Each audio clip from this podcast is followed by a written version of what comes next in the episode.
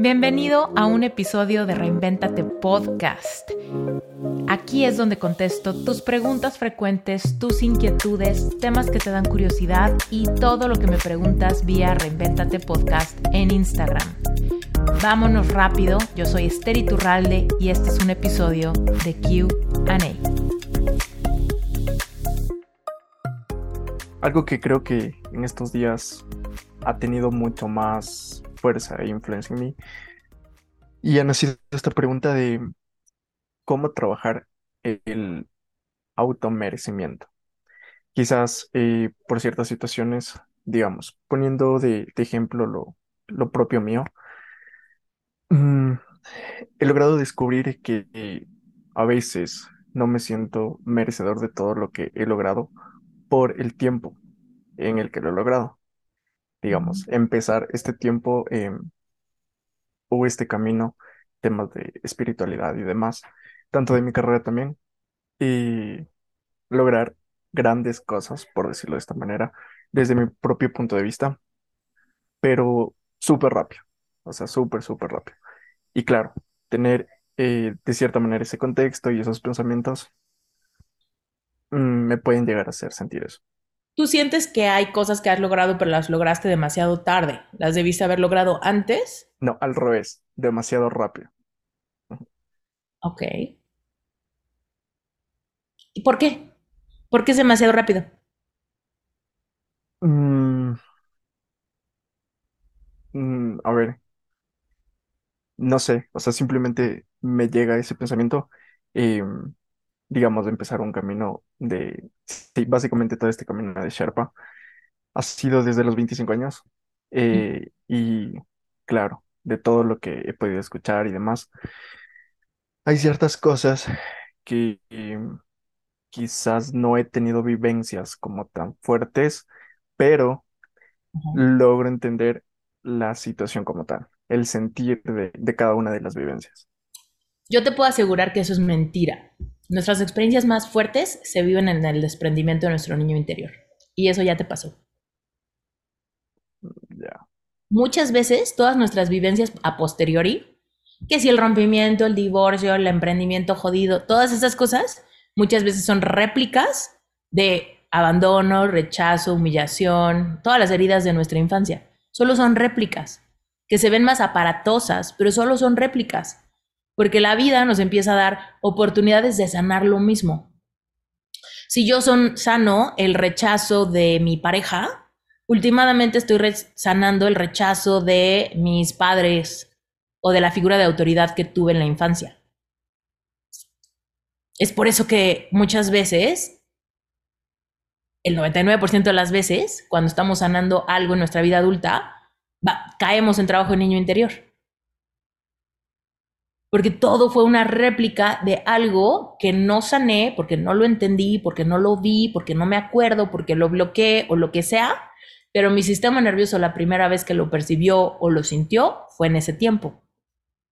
Entonces creemos que estamos tratando asuntos de la vida adulta, cuando en realidad todos tenemos un subconsciente que es un niño es un niño haciendo berrinche, es un niño tratando de tener la aprobación de sus adultos a cargo, es un niño tratando de entender cómo funciona el mundo, es un niño tratando de ver de dónde saca su valor.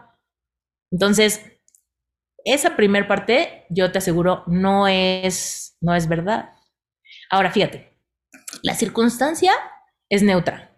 Tú encontraste este camino, esta vocación, esta espiritualidad a la edad que la encontraste. Y tú estás decidiendo hacer un juicio que dice, fue muy pronto. Y otros hacen el juicio, fue muy tarde.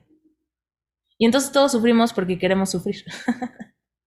todos sufrimos porque queremos hacer una etiqueta de que no estuvo bien por algo. Y entonces unos dicen, no, a mi edad, ¿ya quién me va a escuchar? Si yo, puta, no puedo competir con gente más joven. Además, la tecnología no se me da. Además, la barrera generacional. Además, qué ridícula mi edad de estudiar algo. Si yo tuviera 25 años, ahí sí, mira, no me verían ni el polvo, crearía contenido, haría, viajaría. A mi edad, ya, ¿para qué? Ni viajar quiero, ¿para qué quiero dinero? ¿No? Y tú igual y dices, no, pero es que ahorita yo la verdad es que no sé por qué, ¿no? Tal vez dices, no tengo tantas vivencias. A ver, platícame mejor tú, en vez de que yo ande aquí especulando, tú dime, ¿cuáles son los contras de que hayas encontrado todo esto tan pronto? ¿Qué te dice tu mente que sería mejor si hubiese pasado después? Ya, creo que va muy ligado con el tema de, de la edad. Y bueno, yo aparte de, de estar siguiendo la, la certificación de, de Sherpa, soy fisioterapeuta. Dentro de, de esta área de fisioterapia, he trabajado, bueno, en tres años básicamente. He trabajado con todas las edades, he visto muchísimas cosas y siento que he logrado, o sea, igual desde mi punto de vista, y creo- eh, cosas muy grandes, por decirlo así. O sea, ayudar bastante a deportistas a que renueven o retomen su actividad deportiva y personas que vuelvan a tener una vida diaria completamente mm, independiente y satisfactoria para estas personas.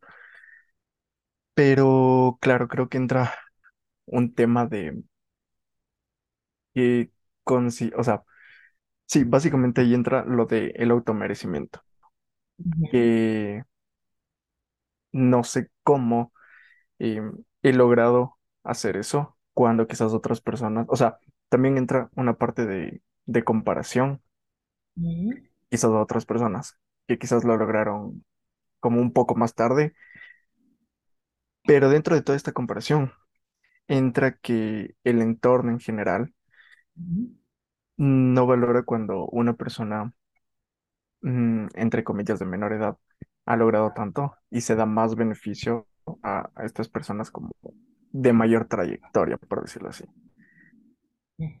Entonces Entonces, también ha sentido injusticia, así como, oye, yo soy súper bueno, pero hay injusticia porque no reconocen mi capacidad y le dan esto a gente de más edad porque aparentemente se lo merece más cuando yo soy mejor fisioterapeuta. exactamente, o sea, algo así, sí, sí. Y entra entonces en, en este mismo caso con el tema del, de- del coaching como tal. Bueno, fíjate, todo es una proyección de nuestras mismas creencias. Decimos que energéticamente el mundo nos trata como nosotros mostramos que merecemos ser tratados según cómo nos tratamos a nosotros mismos. Entonces tiene mucho sentido que si tú dices, es que lo he logrado muy joven, no sé ni cómo lo he logrado, esos resultados tan buenos, y luego me doy cuenta que allá afuera tampoco saben cómo lo he logrado y casi casi creen que ha sido accidente, chiripa o, o quién sabe qué, porque no lo reconocen como algo estable y simplemente lo que se puede esperar de mi trabajo, porque eso es lo normal, porque siempre lo he hecho, porque soy muy bueno, porque tengo un talento muy nato, ¿no? Entonces, fíjate, tú tienes esa creencia y el mundo te la está reflejando. Nosotros también, o sea, tú dudas de ti y nosotros también dudamos de ti. ¿Cómo le hago para darme cuenta y tomar la responsabilidad de que para que ellos dejen de dudar de mí, yo tengo que dejar de dudar de mí? Entonces ahí hay varias cosas que puedes hacer que pueden ser muy buenas. La primera es niño interior. La más cañona. Porque hay veces que la falta de merecimiento es porque yo creo que yo no me lo merezco, porque no tengo referentes donde se me haya dicho que yo merezco, ¿no? Entonces, tal vez hay una, hay una herida por ahí de abandono. El abandono no necesariamente es que me abandonaron. El abandono es que quizá no me dieron atención y yo sentí vacío. La mejor forma de trabajar el merecimiento es a través de conectar con tu niño interior.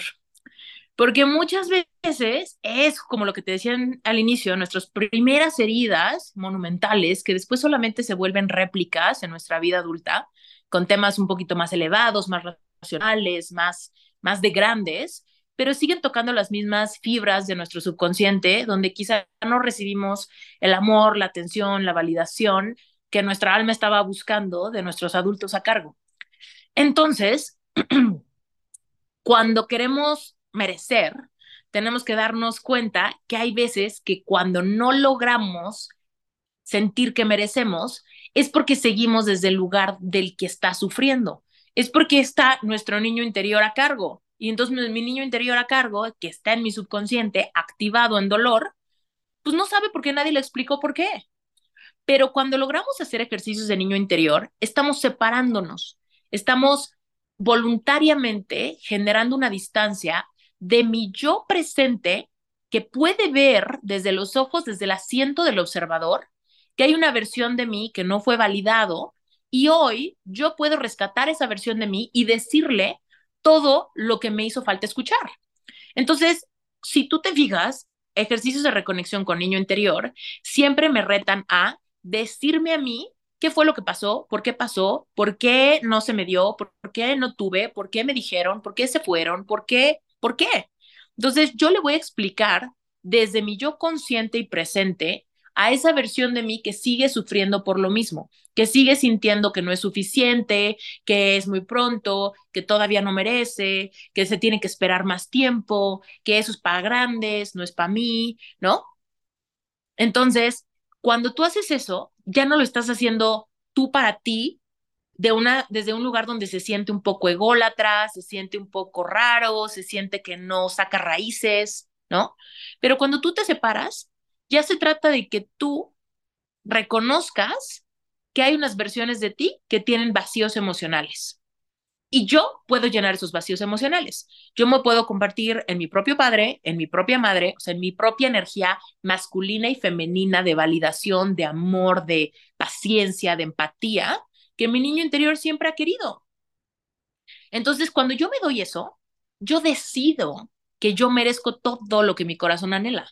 Porque entonces ya no lo estoy viendo como de, pues yo quiero para mí, sino es como, yo quiero para mi niño interior. Yo quiero para la versión de mí que pasó por un momento súper duro. Yo quiero para la versión de mí que se dio cuenta que las cosas eran más difíciles de lo que aparentaban. Yo soy quien me puede dar esa, ese respaldo económico, ese respaldo emocional. Yo soy quien puede decir, Nicolás, gran trabajo, eres talentosísimo, eres un chingón, no dejes que nunca nadie te haga dudar de eso. Que tal vez nunca me lo dijo mi papá, pero yo me lo puedo decir a mí. Y la próxima vez que alguien diga, oye, como que tú está bien raro que no tienes experiencia porque apenas tienes 25 años, tú dices, güey, tu percepción de mi edad dice más al respecto de ti que de mí. Porque solo son tus creencias al respecto de la edad, no las mías. Yo no comparto, ¿no? Yo creo que a mis 25 años es el tiempo perfecto en el que estoy encontrando esto, ¿no? Y dejo de sufrir por la edad. Muchos, muchos, muchos de nosotros y muchos de tus clientes vas a ver que sufren de alguna manera por la edad. Ay, pero es que yo saqué un episodio de mi podcast hace no mucho, que era eh, de mi cumpleaños, que decía algo así como que nueve años más joven. Cuando yo pasé por el rollo del corazón roto, tenía 29 años. Y me traumaba, Nicolás, que iba a cumplir 30. Porque yo decía, ¿cómo? Soy una perdedora de 30. No tengo novio, no estoy o sea, no tengo dinero, vivo con mis papás, o sea, estudié una carrera que jamás me va a sacar del hoyo. La cagué en todo, todas mis decisiones estuvieron pésimas. Al novio al que le di los mejores años de mis veintes, ¿no? Eso tenía esa creencia.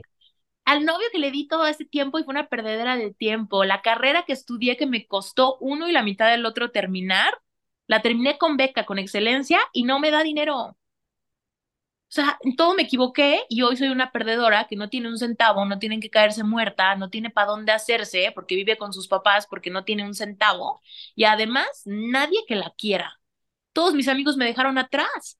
Todos viajan, todos tienen... Ah, mira, el episodio se llama Más joven que hace nueve años, ¿no?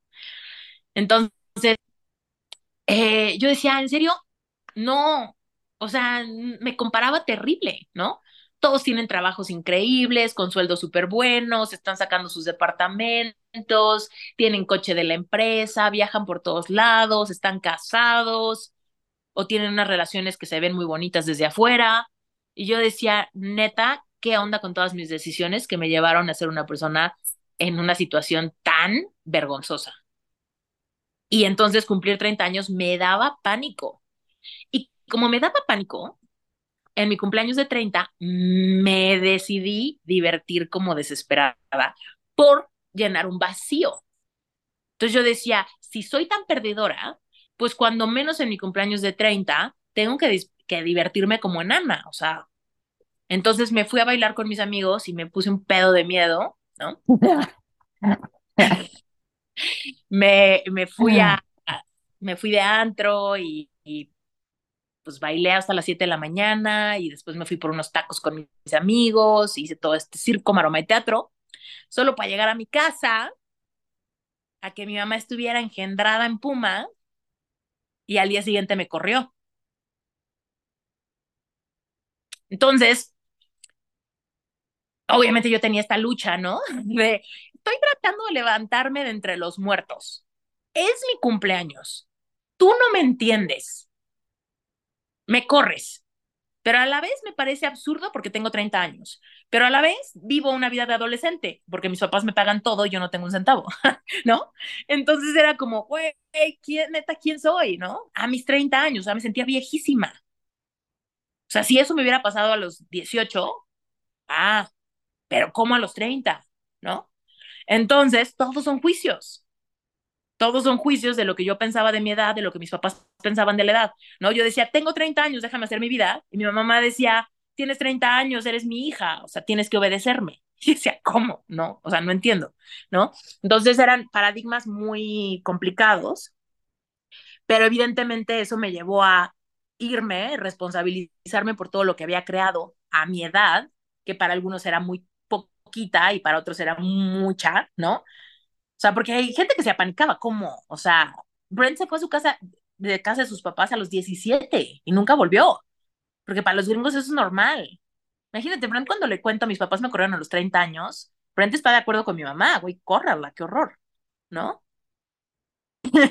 y, y, pero le preguntas a mi hermana y te dice, no, yo te entiendo porque sé perfecto cómo es la cultura mexicana, sé cómo nos educaron, sé cómo somos nosotros. Más bien era mala hija, si se va a los 17 años es una pérdida. Para Brent era como, es lo normal, ¿no? Entonces, si te das cuenta, todos son juicios de lo que nos enseñaron que está bien hacer a la edad, o, en mi caso, de lo que una niña mexicana de clase mediera católica es, ¿no? debería de ser, hacer, actuar como, ¿no?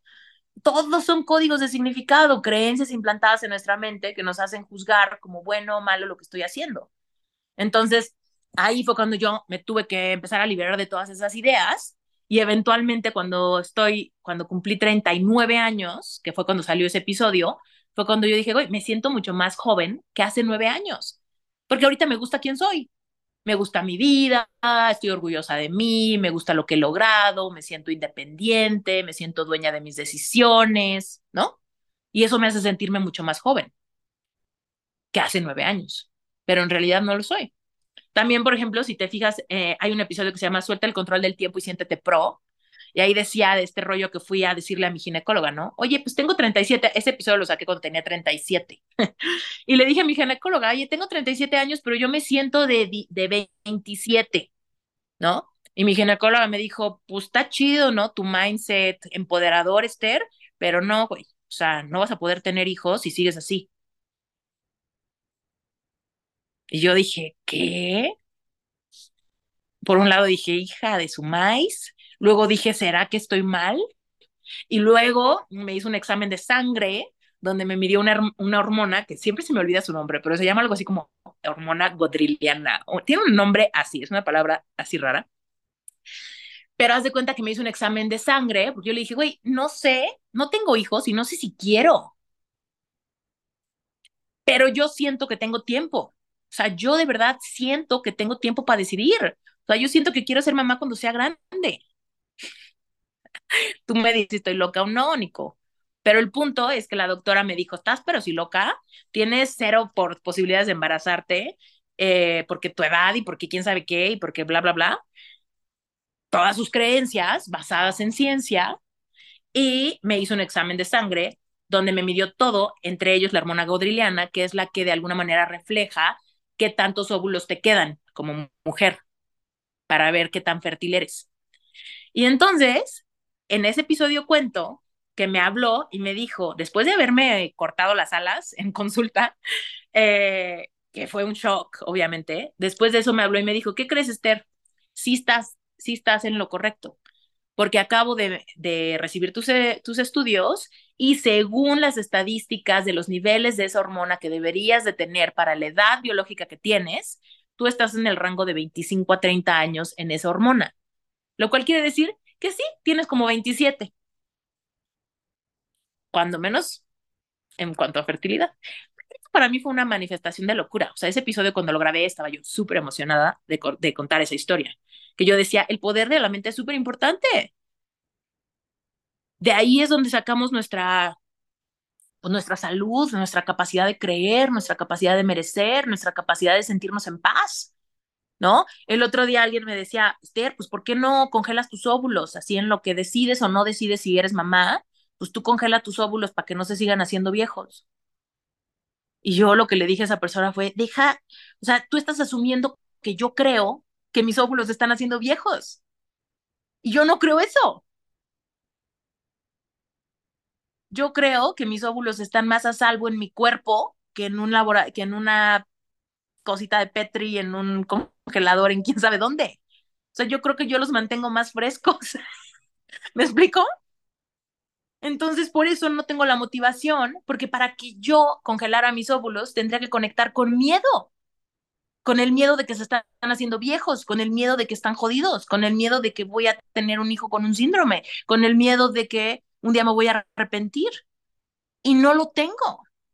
Me siento joven, me siento sana, me siento con energía vital, me siento feliz, me siento tranquila. Pero hace nueve años me sentía perdedora, fea, gorda, verde, demacrada, jodida.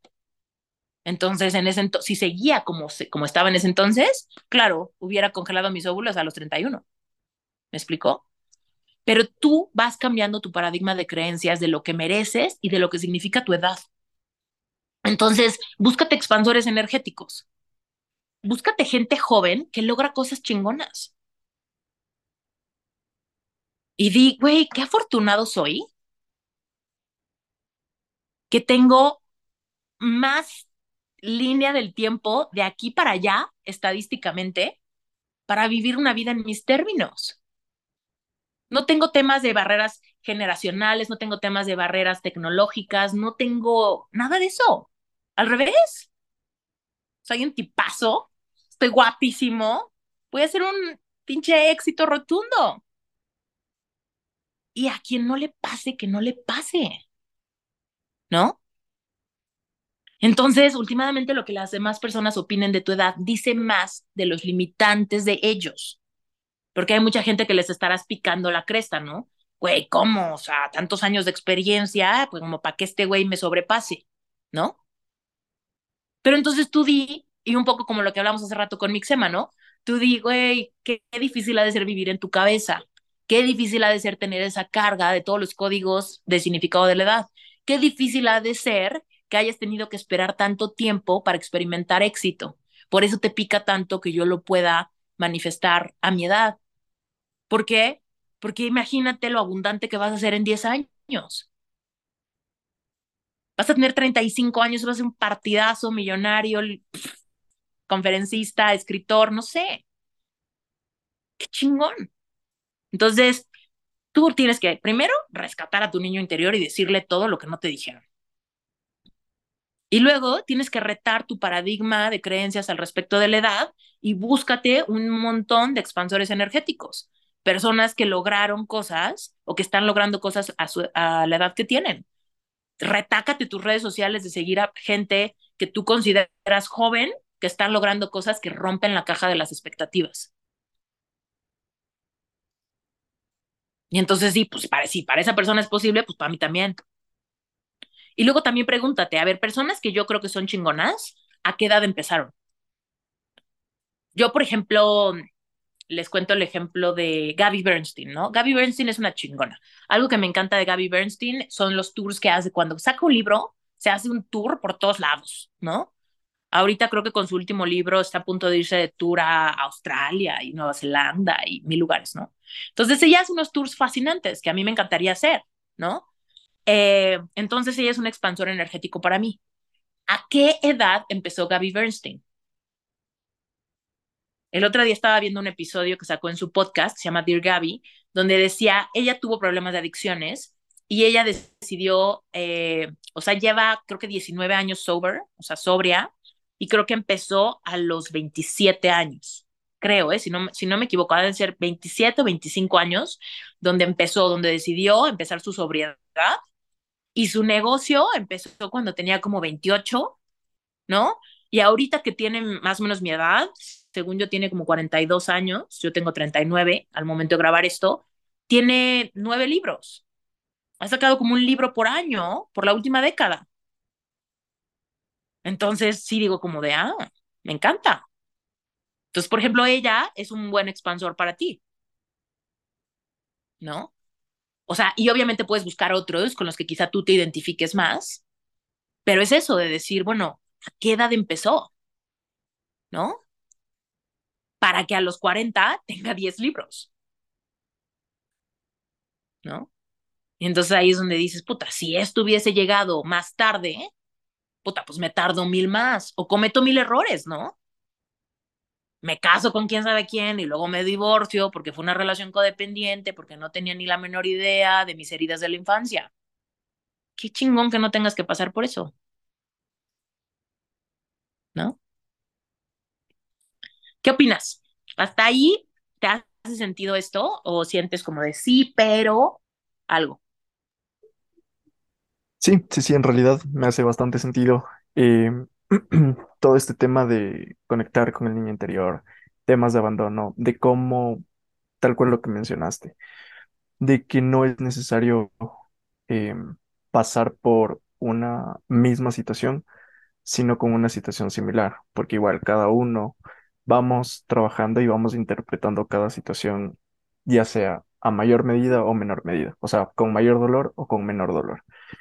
Y yo siempre pongo un ejemplo de eh, no sé, hay personas que esto igual suena como un poco fuerte, pero les causa mayor tristeza cuando en una película muere un perrito que cuando muere una persona.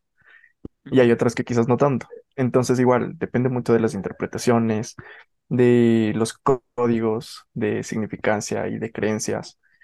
Entonces, sí, sí, sí, muchas gracias por la respuesta. Eh, la verdad sí es algo que, que me hace bastante sentido y tengo muchas cosas que trabajar y a tener Cada en vez que cuenta. digas, esto pasó demasiado pronto en mi vida, también utiliza el trabajo de Byron Katie. ¿Es eso verdad? Sí. ¿Puedes asegurar con toda certeza que eso es verdad? Y ahí te vas a tumbar. Pues no. ¿Quién dice? ¿Quién dice que pasó muy pronto y quién dice que pasó después? ¿No? O sea, el tiempo es relativo. Ayer hablábamos de eso, ¿no? Que alguien dijo, el tiempo es inevitable. ¿Cómo en qué sentido? El tiempo lineal se supone que en el plano, en el plano cuántico de posibilidades ni siquiera existe. El tiempo solamente es, no, no existe.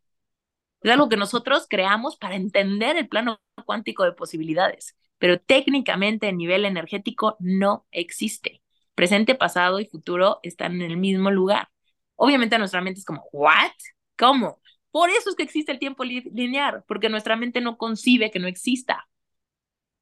Pero entonces, si yo, me abro a ese tipo de, de tendencias, pues entonces, ¿quién dice que ahorita es el, el, momento, un momento demasiado pronto y después para el otro se llegó demasiado tarde? ¿No? Es como, nada de eso existe, solo son precondicionamientos y proyecciones de los demás que yo compré. Pues como ellos no me respetan porque me ven muy joven y yo les creo, yo pienso, híjole, encontré esto demasiado pronto y va a ser muy difícil para mí posicionarme. Solamente estás de acuerdo con una persona que tiene un paradigma muy limitado. Mejor únete a personas que tienen un paradigma de creencias muy evolucionado y ponte de acuerdo con ellos.